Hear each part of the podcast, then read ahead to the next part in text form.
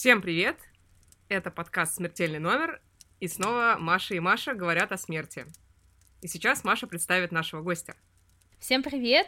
А, сегодня у нас в гостях Ольга Иванова, тонатопсихолог, экзистенциальный психотерапевт и автор блога про тонатос. Оля, рада тебя видеть и слышать. Привет!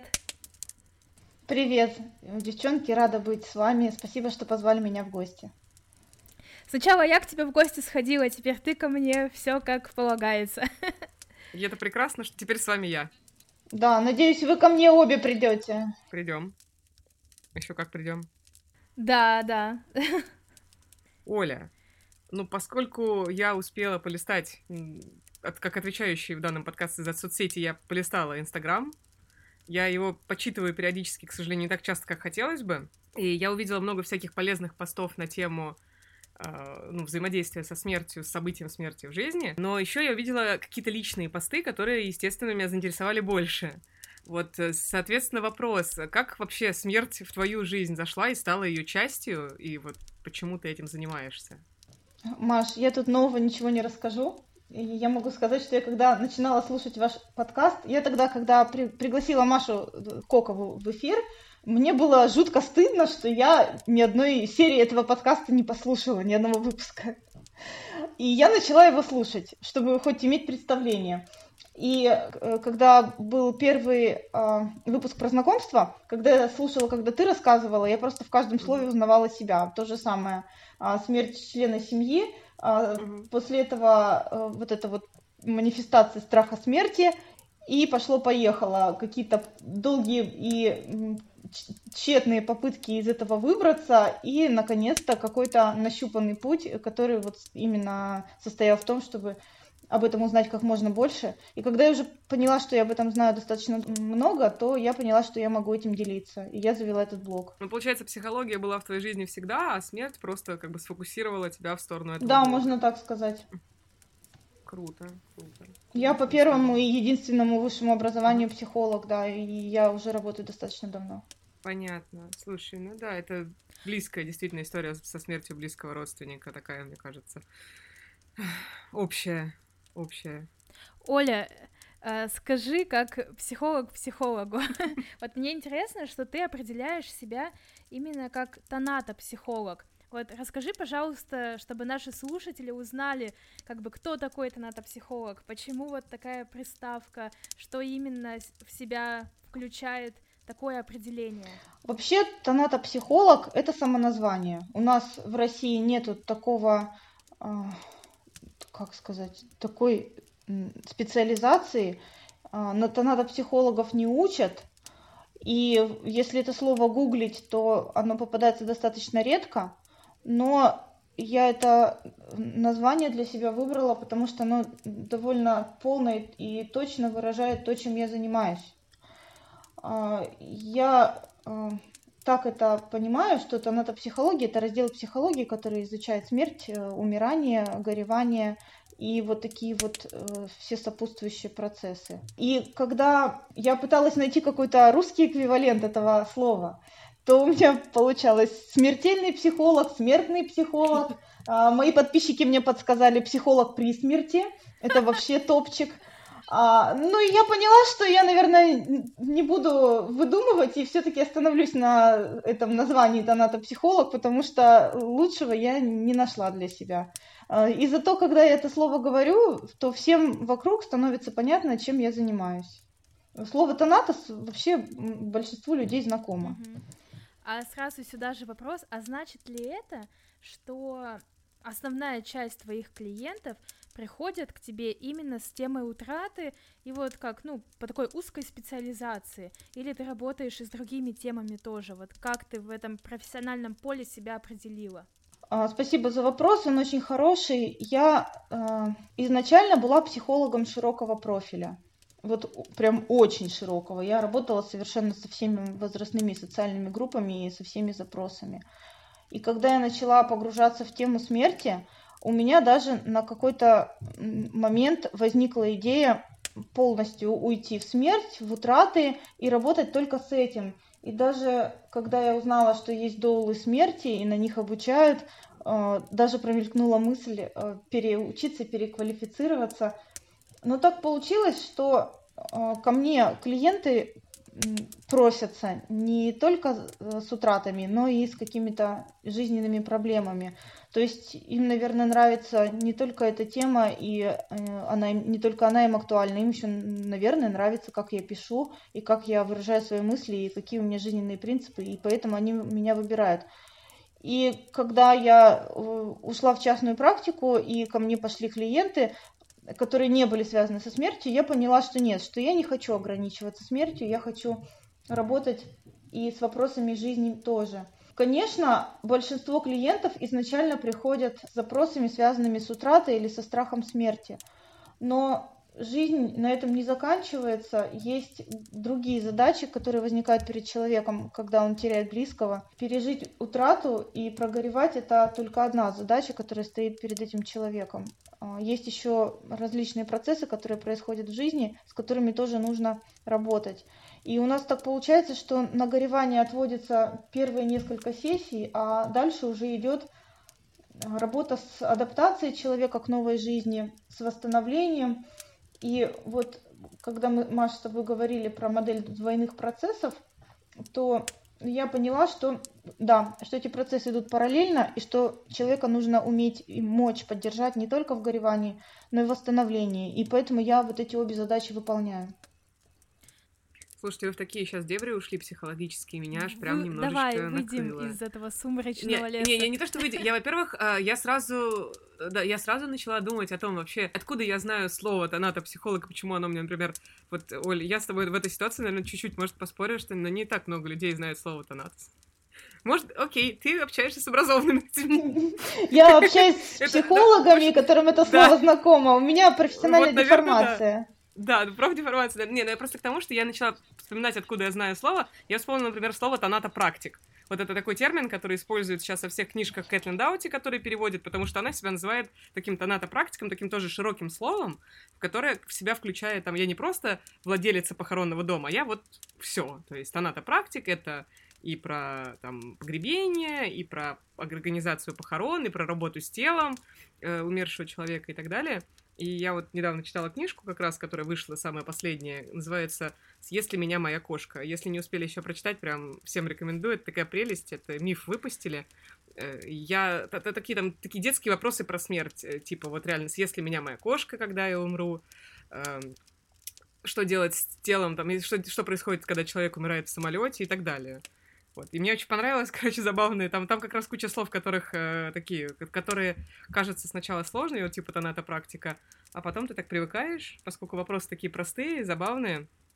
Вот, но все-таки, окей, что-то я опять ушла в книжки. А, самый такой для меня, наверное, сложный вопрос а, обычно э, заключается в том, что вот э, как каждый раз, когда я сталкиваюсь со смертью, неважно, там это смерть у кого-то в семье, у знакомых, у друзей или внутри семьи, мне очень всегда сложно поддержать человека, и я вот абсолютно теряюсь и не понимаю вообще, как поступить и что делать в этой ситуации. То есть, э, грубо говоря, мне кажется, что все слова тупые, все вот это вот соболезную, ты такой, ну ок, соболезную, галку поставил и ушел.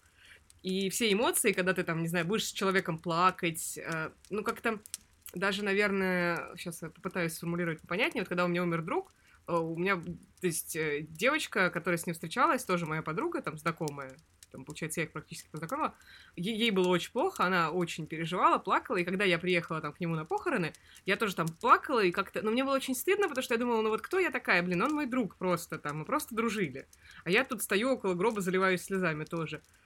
Uh, и, и мне было совершенно, я не, совершенно не понимала, что ей сказать. Человек был абсолютно черный от горя, абсолютно совершенно там никакой. И я, например, сейчас не могу с человеком общаться, потому что я не знаю, как общаться. То есть, ну как, игнорировать то, то что это было, не вспоминать, не упоминать там имя умершего человека, или у меня совершенно какое-то вот внедрение смерти в жизнь, у меня какое-то нулевое. Вот что делать? Как, как себя вообще вести в такой ситуации? Да, я поняла вопрос, он очень емкий, и э, ответ на него зависит от контекста ваших отношений. А, для начала скажу, что точно не надо говорить. Не надо говорить «держись, крепись, э, ты справишься, ты должна быть сильной, а, отпусти его». Нельзя, например, маме, потерявшей ребенка, говорить ничего страшного, родишь нового. Нельзя э, человеку, потерявшему пожилого родителя или бабушку и дедушку, говорить, э, он прожил достойную долгую жизнь и э, ну, то, что он умер, это вообще, ну, а что вы хотели? Ну, как бы они именно так не говорят, но они говорят, слушай, ну он же прожил 85 лет, ну и, ну это же типа нормальная жизнь. Ну, вот этого говорить не надо.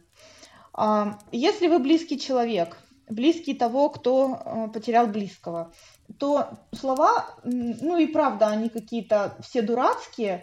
А, те, которые я сказала не говорить, их не надо говорить, а что говорить, а что говорить, того остается мало. А, сочувствую, соболезную – это самое безобидное, что можно сказать, и что точно не выходит за какие-то рамки вежливости и точно не, ну, не нарушит границы человека, даже если это прозвучит равнодушно. Если вы близкие, лучше всего оказывать поддержку а, такого материального, физического характера. То есть ну, к этому человеку можно приехать домой и привезти ему еду, например. Потому что когда происходит утрата близкого, то мир становится очень вязким. А, горюющему становится очень тяжело выполнять простейшие бытовые действия. Приготовить себе поесть, убраться в квартире, выйти погулять и пройтись по каким-то инстанциям и сходить к врачу. Если вы можете, если вы располагаете таким временем, вы можете иногда привозить ему готовую еду, выводить его погулять хотя бы вокруг дома, хотя бы на 20-30 минут. Если вы не знаете, о чем разговаривать, просто молчите и молча гуляйте. Можете молча его обнимать и плакать вместе с ним, если для вас это тоже была утрата. А, вы можете ему помочь там, прибраться дома, или если ему надо в какую-нибудь государственную структуру сходить, вы можете предложить ему прогулять, э, пройтись туда вместе с ним. Вы можете его, ему предложить сходить к врачу, э, если он жалуется на недомогание, потому что горюющие э, часто сталкиваются с сердечно-сосудистыми заболеваниями, и это может привести к плохим последствиям, потому что горюющий просто физически тяжело ему дойти до врача. И нужно следить за его состоянием и его туда водить. Если вы не можете прийти домой, то звоните каждый день и задавайте вопросы. Как ты себя сегодня чувствуешь? Что ты кушал? Выходил ли ты гулять? А, как тебе спалось? Достаточно ли ты спишь? А, то есть это помощь, не, это не какие-то высокопарные слова. Это просто э, что-то бытовое. Если вы, например, работаете с этим человеком, то вы можете собрать денег, потому что похороны и а, последующая жизнь горющего человека, который не может, например, ходить на работу в какое-то время, это требует материальных затрат. Поэтому лучше, ну, простите, пожалуйста, за цинизм, но лучше, лучше всего дать ему, этому человеку денег. Если вы начальник такого человека, то вы можете дать ему отгул или маленький отпуск за свой счет, или в счет того отпуска, который ему предстоит.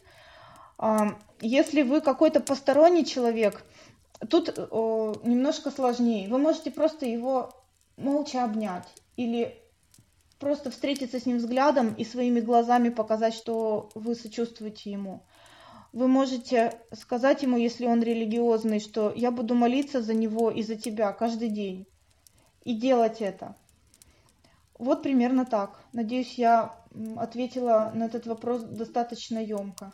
Да, это очень полный ответ. Это прям действительно какие-то вещи, которые для меня абсолютно неожиданные оказались. И, ну, особенно вот эта штука по, по поводу покушать э, и по ну, какие-то вот бытовые мелочи. Я могу подкрепить а, то, что вот Оля рассказывала а, со стороны человека, который переживал утрату, и кому были направлены вот эти действия. Ну, не все сразу, да, конечно, но вот часть действий, которые Оля перечисляла, а, как раз там друзья приходили и готовили мне еду, ну, там тетя помогала убираться в доме э, моего отца, то есть потому что мы с мамой были заняты другими вещами, да, там вся, ну, организации всего, как бы тетя поехала с нами, и она там э, разбирала вещи, там, мыла все, там, полы, там, не знаю, убиралась и так далее. Там смерть папы случилась э, в маленьком поселке, который, ну, курортный поселок, и в нетуристическое время года туда тяжело добраться. И вот тоже друзья семьи, они просто взяли и там отвезли нас туда, чтобы ну, помочь как бы вот в перемещении. А, Еще, кстати, очень ценным для меня было, что друзья, окружающие меня, они не считали, что меня, типа, сейчас лучше не трогать. То есть они по-прежнему там приглашали меня там в гости или на какие-то там события или что-то еще. И когда я была морально готова, я туда ходила, и мне было ценно, что как бы меня не считают сейчас выключенным из общества человеком, вот, и мне это, ну, часто помогало, там, сходить на концерт, например, или, там, сходить на какую-нибудь долгую прогулку с кем-то, вот, я бы, то есть, как бы хотела вот это еще добавить, вот ко всему, что Оля перечислила. Угу. Можно я еще добавлю?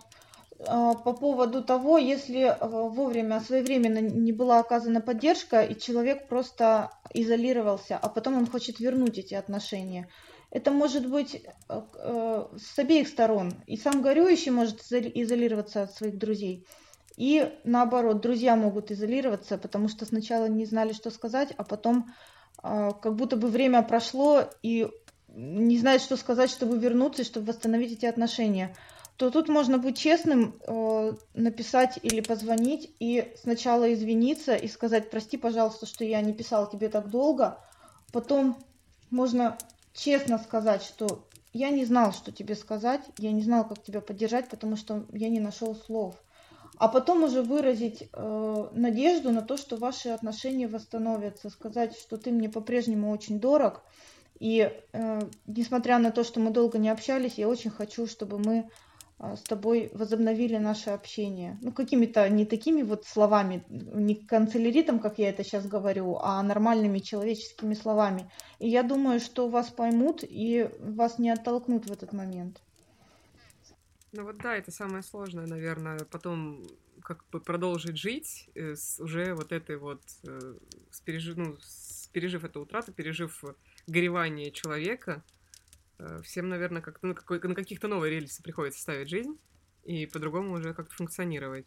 Потому что, ну, у меня это в основном вызывает, когда у меня, видимо, организм не понимает, какие эмоции выражать, я начинаю злиться, и поэтому в основном смерть меня злит. Меня очень бесит, что я ничего не могу в этой ситуации сделать, ничего не могу изменить, и вот вот в этот момент приходит эта злость, и дальше, когда нужно как-то сочувствовать и переживать и горевать, я, я просто злюсь и думаю, да что вообще все вы нахрена все это произошло? Зачем? Так не вовремя, так не в тему, так а. Такая история.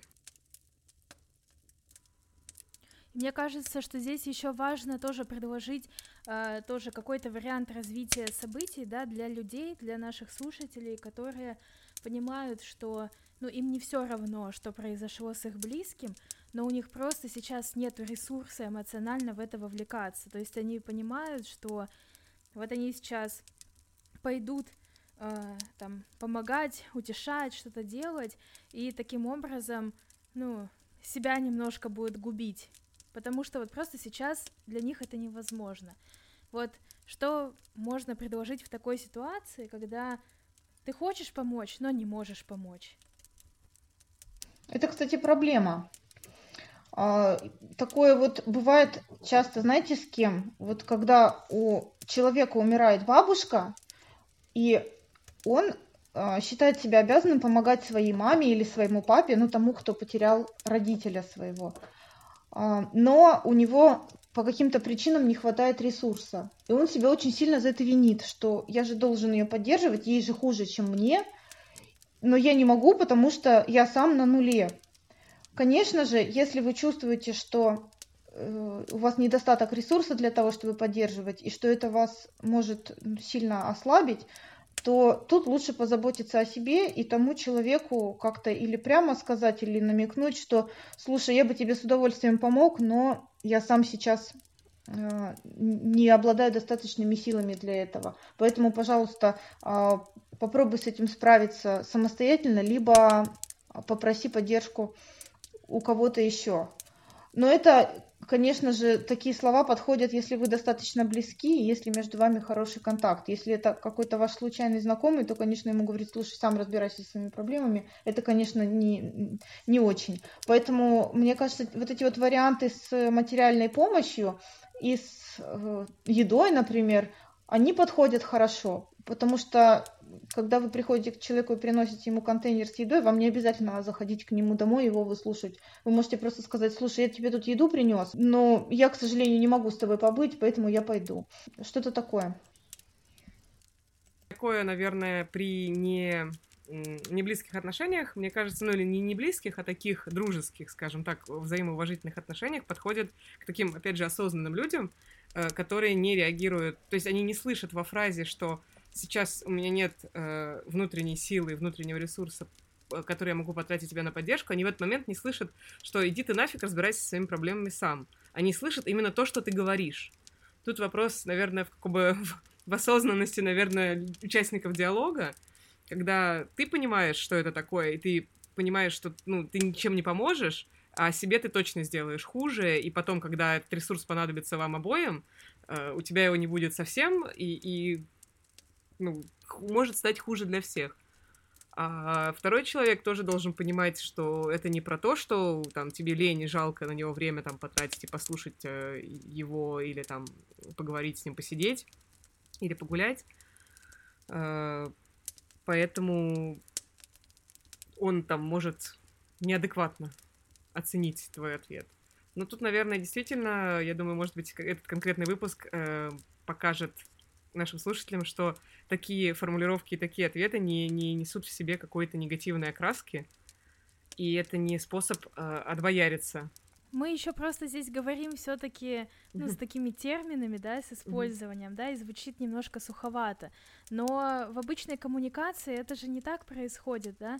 То есть я могу подойти к человеку, который только что потерял кого-то, и сказать, что я волнуюсь о тебе, мне, я очень сочувствую, и мне не все равно, что с тобой происходит, но сейчас э, в моей жизни тоже там очень непростой период, и боюсь, что я не могу тебя поддержать в данный момент, но знай, что когда мне станет лучше, я обязательно там свяжусь с тобой и буду готов, ну там, помочь тебе в чем-то или что-то еще. Ну, я имею в виду, что э, это можно сказать без двойных смыслов каких-то. Вот, чтобы не было как раз, ну, неправильных там истолкований, сломанных телефонов или чего-то еще. Я просто хочу сказать, э, что э, это слишком сложный вопрос, чтобы на них был какой-то однозначный ответ. Нету готовых рецептов, нету такого, что сказать, скажите вот это, и все будет хорошо. В каждой ситуации каждый будет искать свой собственный ответ, э, свою собственную формулировку, и это будет что-то совсем разное в каждом отдельном случае.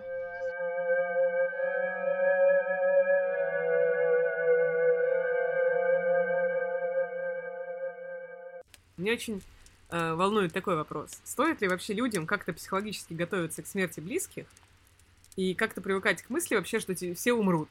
Потому что у меня в детстве, например, мама до сих пор вспоминает, что периодически там раз в неделю, у меня был какой-то, даже не раз в неделю, а каждый день там какую-то неделю случалась истерика. Я рыдала вечером перед сном, и мама с папой приходили и спрашивали, а что случилось, что ты плачешь? Я говорила, ну вы же умрете, ну вы же умрете, вы же... То есть, там мне лет шесть, наверное, там было около того, лет шесть-семь. И вот так у меня продолжалось там какое-то количество времени, и они прям запомнили, что я плакала прям и говорила, что там и бабушка умрет, и дедушка, и вы умрете, и все. Маша, а как ты с этим сейчас? Ну, как тебе сказать? Я очень боюсь стать равнодушной, потому что у меня такое ощущение, у меня вот была из пример, как сейчас будет смешно, наверное, был пример с морскими свинками. У меня вот было три морские свинки. Когда умерла первая, я плакала сутки. Я прям рыдала сутки, мне было очень плохо. Когда умерла вторая, мне было абсолютно пофигу. Я вот очень испугалась того, что если так со мной произошло, вдруг то же самое произойдет в масштабе смерти с э, родственниками. И я, на самом деле, может быть, это все-таки, конечно, от близости родственника зависит, потому что когда-то у меня умерла бабушка, самая первая из, это такая из, из смертей в моей семье, с которой я столкнулась. Умерла бабушка, и я прям, реально, я, наверное, месяца два просто плакала, там тоже не ела, не, не плохо спала. Мне было безумно тяжело, потому что была близким человеком. Потом через какое-то время умерла другая бабушка, я чуть-чуть поплакала и быстро достаточно успокоилась. Потом какое-то время, очень долго у меня был лежачий дедушка. И в какой-то момент я поймала себя на мысли, что, в общем-то, ему лучше бы было, наверное, уже закончить свои дни, потому что он лежачий, болеет, ему действительно плохо. И вот когда я начала ловить себя на таких мыслях, мне прям, я сейчас делюсь сокровенно, мне прям стало очень стыдно, потому что я подумала, ну охренеть. То есть, типа, еще пара смертей, и ты просто топором на людей пойдешь, скорее всего, скажешь, так, чувак, залежался, засиделся. Давай уже, завязывай с этим. То есть мне, мне страшно, что вот... То есть у меня нет вот этого, что все умрут, наверное, я уже не плачу и не рыдаю, что все умрут, я как-то понимаю это. Меня больше пугает непредсказуемость, меня больше пугает воландовский вопрос. Э, дело в том, что не просто человек смертен, а вся штука в том, что он внезапно смертен. Вот теперь меня, наверное, пуга... больше пугает внезапность, потому что вот этим летом у меня очень внезапно умерла тетя. Прям внезапно, внезапнее некуда. Прям совсем некуда. Вот. И, и поэтому, наверное, вот с этой внезапностью я тоже через какое-то время научусь жить. Просто у меня вопрос, вот как бы стоит ли вообще в целом как-то вот себя, ну, какие-то, может, рефлексировать на эту тему, делать какие-то, ну, это я сейчас скажу так формально упражнения, но не упражнения, а какие-то психологические, может быть, э, подготавливаться, что рано или поздно ты, ну, при хорошем раскладе ты всех своих родственников видишь в гробу. При, хорош, при хорошем я имею в виду, это если ты их переживешь. При хорошем для тебя. А при плохом раскладе, ну, какое-то количество все равно увидишь. Под, подготовка к смерти включает в себя кучу-кучу всяких подпунктов. Допустим, допустим, первый подпункт это под, подготовка к собственной смерти. То есть а, осмысление, а, я имею в виду подготовка к собственной смерти а, в том плане, что осознание этого внутри себя, что меня не будет, даже какие-то, может быть, репетиции этого, ну, то есть а, обдумывание, как бы это могло бы быть, фантазии на эту тему. И вообще, я думаю, наверное, что каждый человек, который понял, что он умрет, а ведь, как смотрели фильм «Танец Дели», вы знаете, что вы умрете, но вы не понимаете, что вы умрете. Вот человек знает там до какого-то момента, что он умрет, а потом фигак, когда ему там 35-40, он понимает, что он умрет. И вот с этого момента начинается подготовка к смерти, да, э, в плане осмысления каких-то э, каких-то придумываний в своей голове, каким способом это могло быть произойти и как бы я себя при этом чувствовал. Это оплакивание себя, потому что я тут пришла к такому открытию, которое очень банальное, но очень было для меня неожиданным, что человек готовится к собственной смерти так же, как он проживает смерть близкого. Отрицание, гнев, торг, э, депрессия, принятие, все по пунктам. И э, со своей, когда он утрачивает собственное бессмертие, он эту утрату переживает точно так же. И да, это вот один из таких аспектов, как готовится человек к смерти. А, то есть это нету какого-то четкого плана, вот как я буду готовиться к смерти. Сегодня отрицание, там до послезавтра, потом у меня будет деп, э, гнев, торг и так далее. Нет, это просто что-то такое, что происходит достаточно стихийно. А второе, что можно сказать о подготовке к смерти, это как я буду готовить к смерти своей, своих близких. Это распоряжение, в чем я хочу, чтобы меня похоронили, какую я хочу музыку, и какую, какой вид погребения, хочу ли я похороны или кремацию или что-нибудь другое. А, еще такой момент подготовки к смерти – это какие-то юридические дела, а, написание завещания, наследство, а, всякие вот эти вот э, завершение дел, кому передать бизнес, найти, найти себе человека, который, который будет распорядителем твоей смерти, то есть чисто какие-то юридические штуки. И а, о каком вообще э, виде подготовки к смерти идет сейчас речь? Ну, я думаю, на самом деле, наверное, психологически подготовиться именно вот к, к уходу близких. Наверное, вот на, на, мы ограничим эту тему, вот, вот попробуем ее вот запихать. Понятно, что это тоже такие большие рамки будут, но вот прям вот непосредственно близких, там, супругов, э, наверное, ну, вот тех людей, которые, вот как ты сказала, что вот эта вот история с поддержкой, что дедушка уже много лет пожил, то есть ты осознаешь, когда люди возрастные, ты уже начинаешь осознавать, что ну вот-вот-вот-вот оно, вот-вот-вот. То есть ты не ждешь, понятно, что смерти детей ты там не ждешь, смерти там своих ровесников ты тоже не ждешь, но она все равно происходит. Но к этому, мне кажется, я не знаю, просто, наверное, нереально подготовиться, потому что я большое количество своих друзей похоронила и пережила, и мне ну, я до сих пор не могу э, жить с тем, что этих людей нет. Я там периодически ловлюсь на том, думаю, ох, давно не созванивались, надо бы, а потом такой, а, ну да, надо бы. Угу. Только, только единственное, что я могу сделать, это на могилку съездить. И иногда даже не, не всегда, потому что некоторые похоронены там очень далеко или в закрытых городах, и, и даже, даже такого у меня нету доступа к э, какому-то, какой-то коммуникации с умершим человеком. И вот тут просто именно вот с, с какими-то родственниками непосредственно близкими, э, которые в каком-то находятся определенном возрасте, там родители, э, бабушки, дедушки, вот когда ты вот уже начинаешь, ты уже понял, наверное, осознал, что они умрут, вот ну, скорее всего, ты застанешь их смерть. Вот так. И, скорее всего, ты застанешь ее в очень обозримом будущем. И вот как к этому вообще можно подготовиться? И если какие-то, может быть, в целом взаимодействие, может быть, с родственниками по-другому выстраивать. Потому что, ну, не, не, не выпадая в то, что, например, вот, не дай бог, я сейчас бабушке нахамлю, а она завтра там умрет, и срочно нужно там себя там послать нафиг и начать там совершенно по-другому вести себя с людьми. То есть вот включая все, наверное, вот эти аспекты. Что ты будешь потом всю жизнь ходить, и бабушка, все последнее, что ты сказала бабушке, это бабушка отвали. Ну, как, пример. А, Маш, давай так. А, вообще вопрос подготовки к смерти, его люди оценивают очень по-разному. Кто-то говорит, что к смерти можно подготовиться, кто-то говорит, что к ней подготовиться невозможно, а все, кто говорят, что возможно, они дураки, правы и те, и другие. Потому что как бы мы ни готовились к смерти, как бы мы ни психологически не созревали для этого, не продумывали все, не, не думали о том, как мы будем жить без них, все равно смерть будет внезапной. А, поэтому вот это вот, а, говоря о подготовке к смерти, мы будем иметь в виду некоторый умственный конструкт, который а, мы будем делать для того, чтобы нам было легче. То есть это почему я делаю такую ремарку, потому что все, что я сейчас скажу, когда мы столкнемся со смертью близкого, это все может быть не так. А может быть и так. И этого никто не знает. А, первое и главное.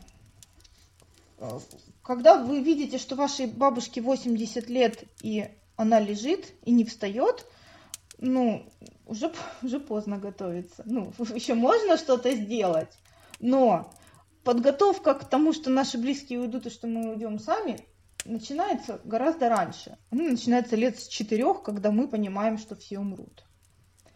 И если вы, ваши дети в этом возрасте, то, пожалуйста, не, а, не убирайте из вашей коммуникации эти темы, не избегайте их. Потому что подготовка к смерти, если таковая существует, она начинается с того, что мы факт смерти не вычеркиваем из, из своей жизни вообще ни, ни, ни в какое время нашей жизни, ни в каком наш, нашем возрасте и ни в каком возрасте наших близких. То есть, если вы, э, например, вас пригласили на похороны, и вы думаете, сходить, не сходить, сходить очень страшно, пожалуй, не пойду. А не пойду, будет стрёмно, что я не пошел, что как будто бы я себя э, лишил этого смелого опыта. Если вы так сомневаетесь, то лучше сходить, потому что а, избегать смерти, лучше не избегать ее, чем ее избегать, скажем так. Конечно, нам э, смотреть, если вы увидели аварию на дороге, подходить близко и смотреть, как у человека нога одна в одном месте, а другая в другом, и кишки валяются, и мозги, конечно, это не надо. Но если в вашей жизни происходит смерть, то лучше от нее никак не открещиваться, не, а, не убегать, не уходить, не говорить, не делать вид, что вам что этого всего не было и что вам показалось. А, маленькие потери – это подготовка к большим. Маленькие потери разные, а, в том числе и разрывы, и переезды, и потери домашних животных – и постепенно повышая дозировку и впуская смерть в свою жизнь, а, вам уже смерть целого человека будет воспринять гораздо легче. А теперь, что касается коммуникации с теми людьми, которые вот мы думаем, что они скоро уйдут. Вот это очень важный момент, потому что есть такая у людей странная установка в голове, что если я ему скажу, а, что я тебя люблю и прости меня, пожалуйста, то я как будто бы его отпустил, я как будто бы смирился с тем, что он умрет. И поэтому эти слова остаются несказанными никогда. Э, их надо говорить. И не надо ждать, пока бабушке будет 80. Можно уже говорить это сейчас, когда ей 60. Говорить, э, пока вы молодые, пока они молодые. Спрашивать себя, а если я сейчас ей это не скажу, я буду об этом жалеть? Если я буду об этом жалеть, то надо это говорить говорить своим близким чаще, что вы их любите. Если вы не, не можете это слово сказать, у меня есть клиенты, которые не умеют это говорить своим родителям, то выражайте эту любовь им по-другому, как вы можете. Вы можете испечь торт и привезти его им домой. Ну, это из такого, из безумного. У каждого способы свои, в зависимости от того, что любит ваш близкий человек. То есть э, готов, готовность к смерти, она, наверное, в этом. А, а все ли я сделал в своей жизни для этого человека, что я мог? Все ли между нами сказано? Все ли между нами прояснено? Нет ли между нами каких-то застарелых обид и нерассказанных секретов? Э, вот в этом подготовка к смерти. А вот эти штуки, кому, кого э, сжечь, а кого закопать, и какое платье надеть, и а, кого, кого на похороны позвать, ну это такие инструментальные, это гораздо меньше вот часть подготовки. Это что-то такое по сравнению с отношенческими вопросами, это что-то не очень важное. Я, наверное, сейчас заглобалила, да? Не совсем, нет. На самом деле, в целом понятно, и действительно, ну, очевидно, что нужно делать и как, как ну, так сказать, себя вести. Мне понятнее становится, конечно вот как бы я сейчас умно не звучала, да, и э, объективно, но я всегда говорю, что смерть принадлежит умирающему, а горе принадлежит горюющему. Если то, что я вам сказала, вам отзывается, то делайте. Если вы считаете, что смерть это то, что будет не скоро, и что когда это будет близко, тогда и будем об этом разговаривать. И ну, лучше сейчас не о смерти говорить, а о жизни, потому что смерть это грустно, а жизнь это весело, а зачем нам о грустном? то вас никто не заставляет вообще это все делать. А, смотрите по себе. Не надо себя насиловать, не надо себя насильно готовить, насильно ходить на эти похороны чьи-то, насильно смотреть, там, гладить трупики ваших погибших домашних животных, если вы хотите просто а, отдать ветеринару на усыпление, а потом, чтобы их в, в крематории сожгли. Если вам так лучше, ну пусть пока будет для вас так. Если вы никогда к этому не придете, ну значит, вот это, это ваш выбор, за который э, обвинять никто вас не будет. Потому что это действительно сложная тема. И не каждый обладает так, такой смелостью, чтобы в нее так открыто угу. входить. Я бы хотела сейчас поделиться историей, э, из, ну, которую я вообще увидела в Инстаграме у блогера, которую я очень люблю. Мне прям это сильно отозвалось. Э, в общем, это Э, секс-блогер Арина Винтовкина, и она э, на днях э, рассказывала про какую-то такую великолепную историю, э, про способ вот именно проститься. То есть там получается, что у них в семье есть, э, ну, была собака, э, которая там, ну, как бы полноценный член семьи, там все как бы везде сопро- сопровождала там в путешествиях и так далее. И, ну, она болела, какое-то довольно долгое время, и на очередном осмотре ветеринар сказал, что, ну, как бы тут просто несколько дней осталось, скорее всего, вот несколько дней, вот, и они а, сняли какой-то там лофт, пригласили друзей, которые там помнят, любят эту собаку, вот, и устроили такую, как бы, ну, милую вечеринку, вот, и там э, каждый, кто пришел, рассказывал какие-то воспоминания свои, связанные с этой собакой, подходил там, гладил ее, давал угощение. Ну, это все в таком духе происходило. И там буквально через несколько дней после этого, ну, собака там тихо умерла дома, но просто меня восхитило вот это э, прощание при жизни. Оно мне как-то очень откликнулось, потому что каждый раз, когда я бывала на каких-то похоронах, да, э, и там условно люди сидят за столом и вспоминают, какой классный там человек был, и он этого уже не узнает, что вообще-то он такой классный человек был. Вот, поэтому эта история про собаку, она для меня транслируется вообще на и на человека, и на собаку, и на кошку, вообще на любое живое существо, которое тебе дорого. Вот, и поэтому я просто думала о том, что э, если там, ну, есть реально как бы какое-то знание, да, то есть если мы говорим не про внезапную смерть, если мы говорим вот про что-то, что, в принципе, мы понимаем, что случится, мне кажется, это какая-то очень классная история э, про то, чтобы, ну, сделать там какой-то вечер с этим человеком, чтобы и там как раз ему рассказывать, какой он классный, хороший, и как мы его все любим, потому что потом это, ну, как-то уже, ну, иной совсем смысл несет, и очень мне всегда было обидно, что, э, в поминках не участвуют покойные. Ну, звучит сейчас очень странно, вот, но про то, что вот все сидим, вспоминаем его, да, рассказываем какие-то суперские истории, вот, а он может быть, там, умирая, и не знал, как вообще у него много там друзей, сколько хорошего он в жизни совершил. Вот всегда было такое чувство обиды какой-то. Вот, и поэтому эта история про собаку меня так зацепила, и я думаю об этом прям несколько дней уже. Получается опять э, мастер Маргаритовские приколы, когда не лучше ли устроить пир на эти 270 тысяч и отправиться в мир иной, окруженным э, хмельными красавицами и лихими друзьями. И, кстати, вот э, мне кажется, чем действительно, что неплохо-то. Когда ты понимаешь, что... Наверное, когда люди умирают и знают о том, что они умрут, вот, эм, как сказать, то есть это мы говорим, наверное, о людях, которые неизлечимо больны или какие-то... Ну, а что еще может быть? Наверное, так вот неизлечимые болезни, которые ты можешь... Когда тебе говорят, сколько тебе осталось. Там, мне кажется, люди просто все в таком состоянии, они, наверное, очень не хотят, чтобы их видели э, такими, ну вот именно умирающий человек, он, наверное, не хочет, чтобы его таким видели и поэтому он, наверное, не, настроен на вечеринки, плюс сил, наверное, и нету.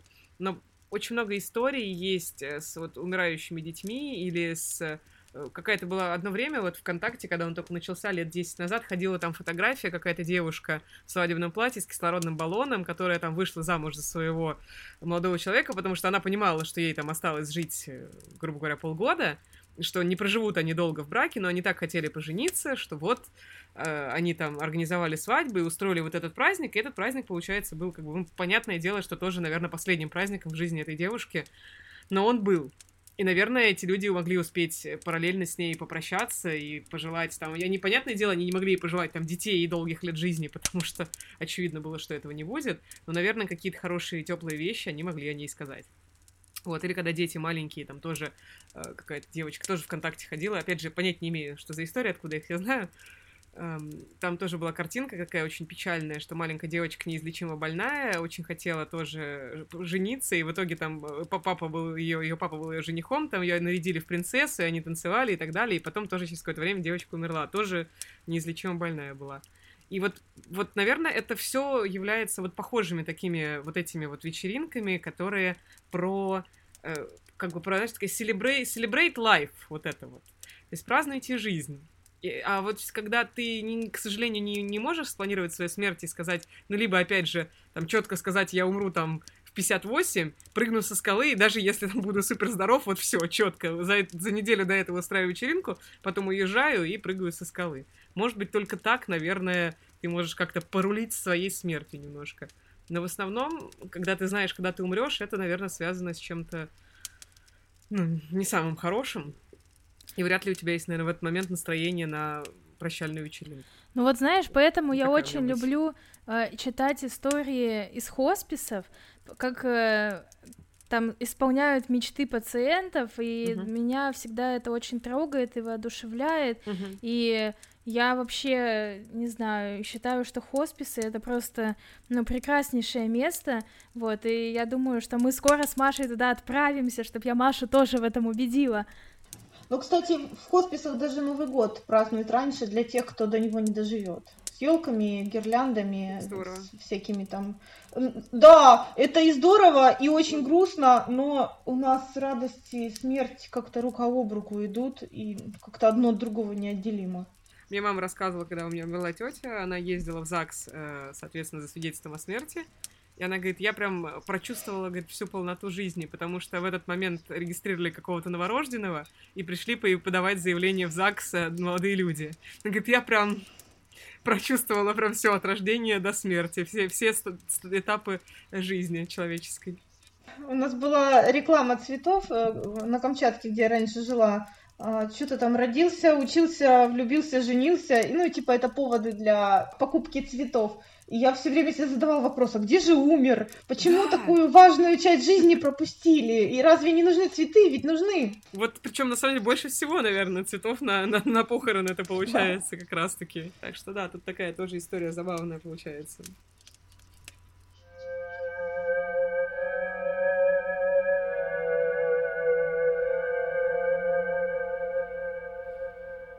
Мне прям очень хотелось э, пару мемов, которые я увидела у Оли в Инстаграме э, как-то как сказать, прокомментировать, не прокомментировать, ну, услышать э, комментарий или там не комментарий, а... Короче, вопросы у меня возникли, сейчас я их, наверное, буду опять задавать. Про то, что ярлыки в морге, оказывается, не на палец вешают. Чё, правда? Угу. А куда? Я читаю блог э, патолога-анатома и судмедэксперта. Привет, если я не слушаю, скорее всего нет, но все равно привет. И ярлычок, который висит на пальце, его очень легко ну, случайно как-то уронить, снять, там зацепить, и он упадет, и потом непонятно будет, чей это ярлык. Поэтому они, как в роддоме, на руки и на ноги надевают браслетики, и по любой конечности можно определить, кто это. А, круто, то есть на всех, э, ну, то есть ты, тебя, короче, обвешивают ярлыками с четырех сторон, получается. Да. Ничего себе. Никогда не думала, что так много. Я думала, один ярлычок и достаточно. Маша просвещается с помощью мемов. Мемы — это новый тренд в образовании, коллеги. Давайте не будем недооценивать значение мемов. Я, на самом деле, кучу полезных вещей из мемов почерпываю. И какие-нибудь слова умные оттуда узнаю, какие-нибудь еще вещи. Вот, мне очень понравился мем, вот этот вот. Это текстовый, я его зачитаю, с вашего позволения. Ко мне приехала сестра, ей 14 лет. И вновь убедился, насколько их поколение отличается от нашего. Ее волнуют только шмотки, тусовки и магазины. За три дня ни одного вопроса, кому достанется квартира деда. К чему я этот, почему мне так понравился этот мем? Потому что, по-моему, в одном из выпусков нашего подкаста мы, по-моему, похожую тему поднимали, что э, у меня были знакомые журналисты, которые работали в норвежской газете. И, ну, это русские были такие репортеры в России от этой газеты. Э, и они периодически ездили, соответственно, в Норвегию и общались там с какими-то своими коллегами. И жили в одном доме каких-то тоже местных репортеров, уже норвежских. И там была девочка-подросток, там порядка тоже 12-13 лет, наверное, было, которая сказала, что вот когда мама умрет, вот я пианино это переставлю. И мы, они приехали оттуда, рассказали эту историю, они рассказывали ее так, что, господи, боже мой, о чем говорят вообще человек 12-13 лет? Про маму умрет, и я переставлю эту штуку. И вот, наверное, отношение к смерти в каких-то других, видимо, культурах немножечко другое, получается, что вообще как вот как по ощущениям, Оль, тебе или Маша, тебе, вообще вот такое, когда там ребенок, ну, в нашем понимании, все-таки еще ребенок, 12-13 лет, говорит такие вот, как нам бы, наверное, показалось, крамольные вещи, что мама умрет, что я как бы после маминой смерти там Мне бы не показалось, всё. что это крамольная вещь. И не, мне ну... бы не показалось. Мы с Машей эти профессионально деформированные женщины. Да. Э, и а что? Я не вижу вообще никакого э, ничего такого в том, что в словах мама умрет, ведь мама же умрет. Угу. И все логично. С, с дочкой, который, который 9 лет, у нас с ней шуточки про смерть, и так же, как и шуточки про секс, это можно вырезать будет. Они просто Мы одобряем. Просто, просто, просто фоном идут. Мы с ней постоянно на этот э, счет шутим. И у нас тоже есть разговоры о том, что э, когда я умру, этот дом останется тебе. Она говорит, да, я знаю. У нас эта тема вообще никак не замалчивается. И вот правда, вот сейчас уже с высоты профессионального опыта работы со смертью очень трудно оценивать адекватность или неадекватность остальных масс населения. У меня настолько круг общения привык уже к вот этому всему и все это поддерживает, что э, я даже не знаю, что в России, что в, в Норвегии. У меня в семье так, ну и, жиза, классно. жиза что хорошо вообще, что мы про смерть говорим для общества в целом, вот как для огромной массы людей, что тема смерти внедряется, короче, в общество на всех уровнях, этапах и так далее. Да, однозначно хорошо. Я даже не, не колеблюсь, отвечая на этот вопрос. И опять, если позволяет формат вашего подкаста если провести параллель с сексом, да, которого у нас в СССР не было и не было сексуального просвещения, и сколько под этим благостным вот этим видом, что не было секса, сколько происходило насилия над детьми, которого, о котором никто не знал, сколько детских травм и сколько э, несчастных женщин, которые не знают, что такое оргазм, которые не знают, что отказа, отказывать можно, и что это, это ок, когда парень хочет секса, а ты не хочешь, и сказать ему, слушай, я сегодня не хочу. Э, то есть под вот, вот этим запретом очень много загубленных судей показалось. И со смертью то же самое. Когда мы не говорим о смерти в быту, то потом оказывается, что кто-то умер, а его родственнику об этом не говорят вообще очень долго, и говорят, что а, он в больнице, или он в командировке, или он уехал. Детям он вообще, детям вообще говорят какие-то э, дикие вещи, типа он улетел на облачко и смотрит там на тебя и видит твои оценки. Или э, что мама в больнице, а когда она при, при, приедет, э, вернется, мы не знаем, а, а а, как, а когда говорить ребенку, что мама-то уже давно нету? Этот же вопрос все равно не решается. Сколько бы мы ни говорили ребенку, что мама в больнице, мы этим не, не вернем ее. А, то есть, э, опять же, из-за этого табуирования этой темы у нас загубленные судьбы, загубленные души с какими-то тянущимися из, и, издалека детскими травмами, которые отравляют всю жизнь потом. Эти подмененные хомячки, э, мертвые на живых, эти какие-то э, страхи, когда ребенок первый раз увидел покойника в гробу и испугался, а ведь если бы ему его предупредили, хотя бы об этом сказали бы, что этот человек будет немножко не похож на себя, он будет холодный, в нем больше нет жизни, и то, что его закопают, э, ему не будет там холодно, и у него не будет, э, ему не будет хотеться есть, потому что он умер, он больше не живет. Если бы это ему рассказывалось, может быть, у него не было бы каких-то страхов и травм от того, что он все время об этом думает. Э, конечно, эта тема должна быть просто для э, нашего психического здоровья. Потому что у нас сейчас со смертью как с жопой. Жопа есть, а слова нет. А, с, а про смерть то же самое. Смерть есть, а почему мы о ней не говорим? Она же есть. Ну, мне кажется, требуется определенный действительно уровень осознанности. Когда меня спрашивают, как говорить с детьми о смерти, я прежде всего говорю самим родителям, что прежде чем говорить с детьми о смерти, решите этот вопрос внутри себя в первую очередь. Разберитесь сами с этим вопросом. Нет ли у вас страха? А, страх, конечно, есть всегда, и трудно его изжить полностью, но нет ли у вас такого страха, который парализует вас и в истерику вгоняет? Что вы вообще думаете про загробную жизнь? Есть ли у вас ваши собственные догадки? А если нет, как вы будете детям это объяснять? Вы решите этот вопрос сначала для себя, а потом уже с детьми об этом разговаривайте. Ну, а дети, причем, они же умные. То есть они задают сразу вопросы в лоб. То есть у меня, например, э, племянник, э, вот, ну, если брать детей прям маленьких, мне мама один раз тоже приходит и говорит, ты знаешь, говорит, пришел племянник, ну, для нее внук, и говорит, бабушка, я, говорит, знаю, кто из вас, типа, раньше, какая бабушка раньше умрет. Мама такая говорит, какая бабушка? Он там называет имя бабушки, но которая по факту является ему прабабушкой. Он, мама говорит, а почему ты так решил? Он говорит, ну она очень старенькая и болеет много, значит, она, типа, первая из всех вас умрет. Ты такой, ну, собственно, человек как-то осознал, да, он как-то экзистенциально мыслит, такой мы, маленький такой экзистенциалист, такой типа. О, это, это классно, что мама не сказала, как ты можешь такое говорить, никто не умирает. Ну, нет, вот тут, слава богу, наверное, у нас такого табу прям совсем нету. Что на секс, что на смерть. Никогда у меня, не, никогда у меня никаких аистов не было и никогда никакой капусты. Поэтому, я думаю, просто сама я со смертью столкнулась достаточно поздно, поэтому, как бы, ну, мне уже не надо было ничего объяснять, я уже все сама понимала. Ну, достаточно взрослая была. Поэтому, наверное, круто, когда есть э, какие-то действительно для детей ну, там, книжки, потому что для по сексу уже, слава богу, есть какие-то мануалы без краников и без всяких там...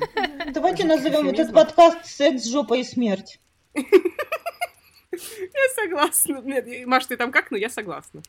Вот, потому что я считаю, что да, что э, вот эта вот история с тем, что ну, сколько, ну, книжки уже какие-то есть, меня прям порадовали. Я прям каждый раз, когда вижу детские книжки про смерть, взрослые я уже почти все скупила, а детские я потихоньку скупаю. Детские лучше. Уже морально готовясь к тому. Я, я... Кто бы спорил вообще? Девочки, кстати, смотрите, что у меня есть. Ну-ка. Опа, опа, Подкаст... опа. Книжка, с которой начался наш подкаст.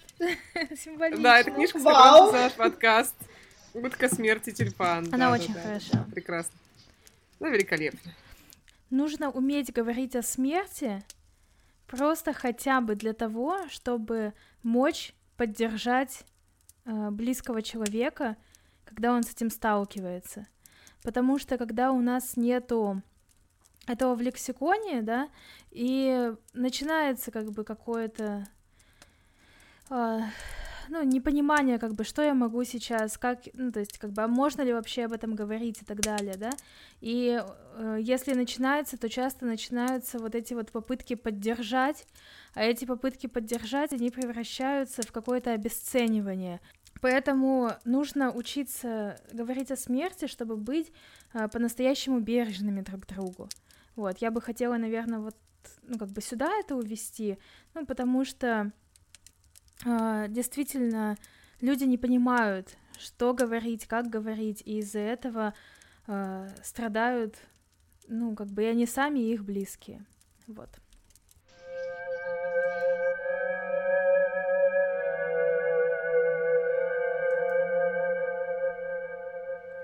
Мы подобрались к заключительной части нашего подкаста. Как вы помните, у нас в конце всегда э, рубрика Блиц. Вот, там мы задаем пару небольших вопросов.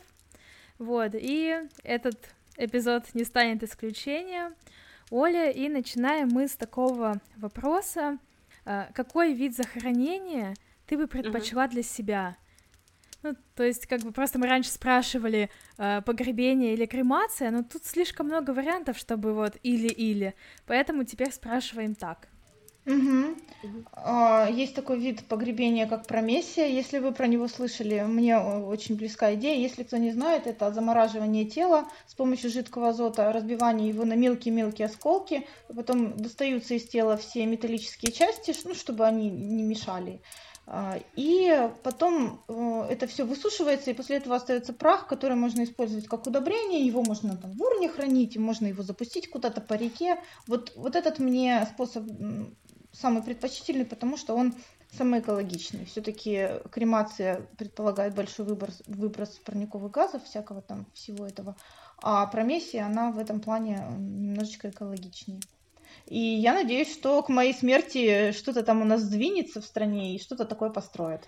Слушай, класс, это э, первый ответ такой в нашем подкасте. Вот, прямо просветила сразу еще. Мне кажется, в какой-то момент мы составим хит-парад уже, потому что вот из оригинальных способов вот это вот промессия, а я еще помню про костюм с грибами. Это, по-моему, была Оксана Мороз. И есть еще ага. гробы из спор грибов. Мне, кстати, тоже этот вариант очень нравится. Если мои дети вообще, я думаю, что это пусть решают те, кто будет ухаживать за моей могилой или не захочет за ней ухаживать, или кому будет э, по финансам это доступен способ, тот пусть меня и решает, как хоронить, мне будет все равно. Но если это будет гроб, то пусть он будет из грибов чтобы все споры грибов быстро мое тело переработали, чтобы оно там не бесполезным не было в течение там 10-100 лет в земле, а чтобы оно сразу быстренько стало чем-то питательным для организмов, для деревьев. Это классная тоже штука. Что еще я бы хотела, если бы это было доступно в нашей стране, чтобы мое тело пустили на какие-нибудь эксперименты. Ну, конечно, если мои наследники на это будут согласны.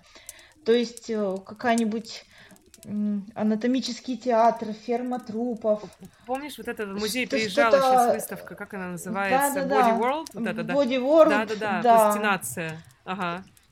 Или если бы мои органы как-то бы изучали, э, там студенты бы их как-то рассматривали, чтобы студенты-медики. Короче, вот для науки я бы свое тело завещала, мне его не а, жалко. А, а знаешь, есть такая очень интересная история. Э, к сожалению, я, не, наверное, могу ошибиться с названием театра.